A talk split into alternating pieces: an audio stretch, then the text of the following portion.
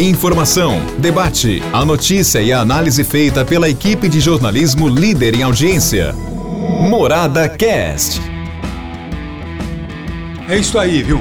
Um abraço a vocês. Estamos aqui nesta quarta-feira mostrando a você o podcast. Obrigado pela sua audiência e vamos tocar a bola em frente, hein?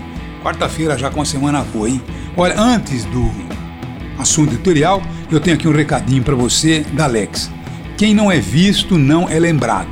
Eu não me canso de dizer isso porque você precisa mais do que nunca dar visibilidade à sua marca, dar visibilidade à sua empresa, de uma forma eficiente, de uma forma rápida.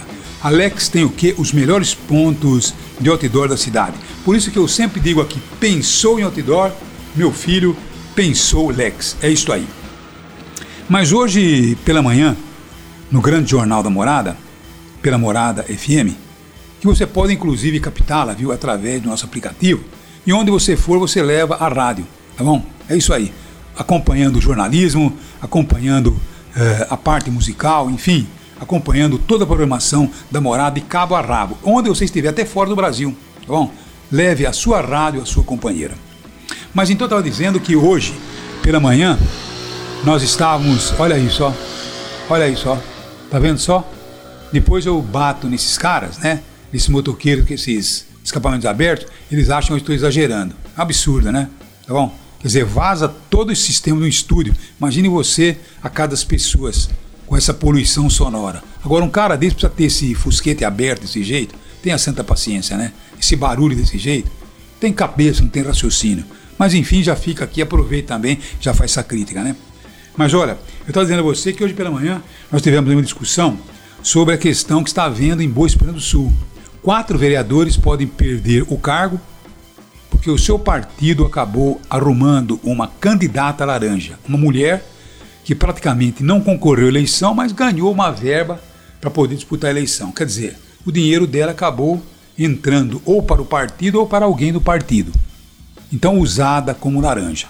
E hoje pela manhã a discussão foi exatamente essa. Eu disse: olha, muitas mulheres que aceitam essa regra de receber dinheiro para não ser candidata ou para colocar apenas o seu nome como candidato e não trabalhar pela sua candidatura, é realmente uma parte da corrupção. Quer dizer, ela é, é a corrompida, mas ela se permite ser corrompida. Tem o corruptor e tem aquele que é o corrompido. Então ela permite ser corrompida. Então ela está errada, tem que pagar pelo preço do seu erro. Agora, eu discuti hoje na nossa mesa, com o Luiz Antônio, inclusive, sobre a questão das mulheres estarem se acovardando. Porque sabe o que você precisa para dar número? É colocar mulheres que não são candidatas ou que apenas emprestam nome?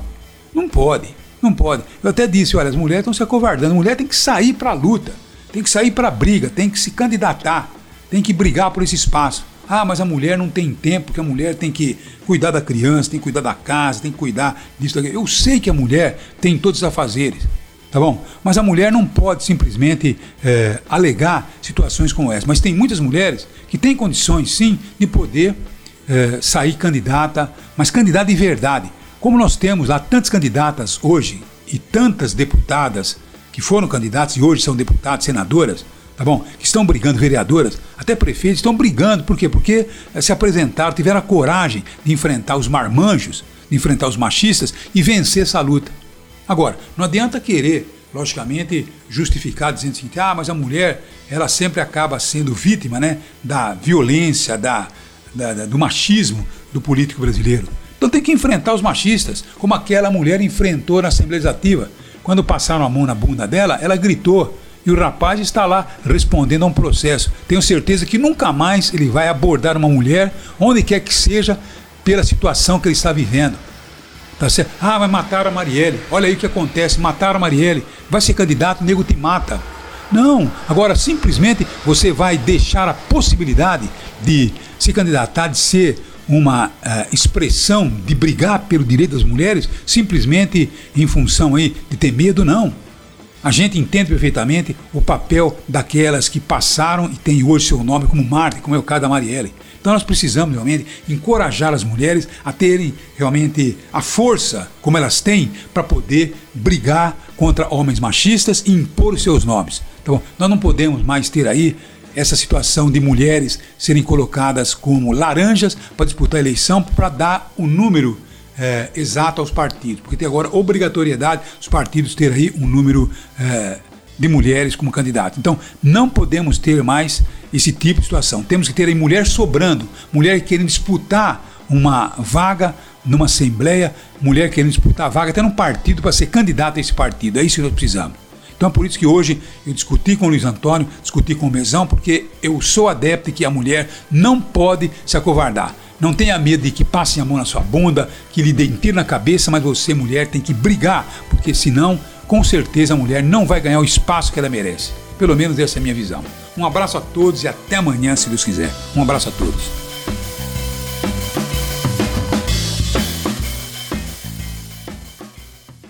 Morada Cast. Morada.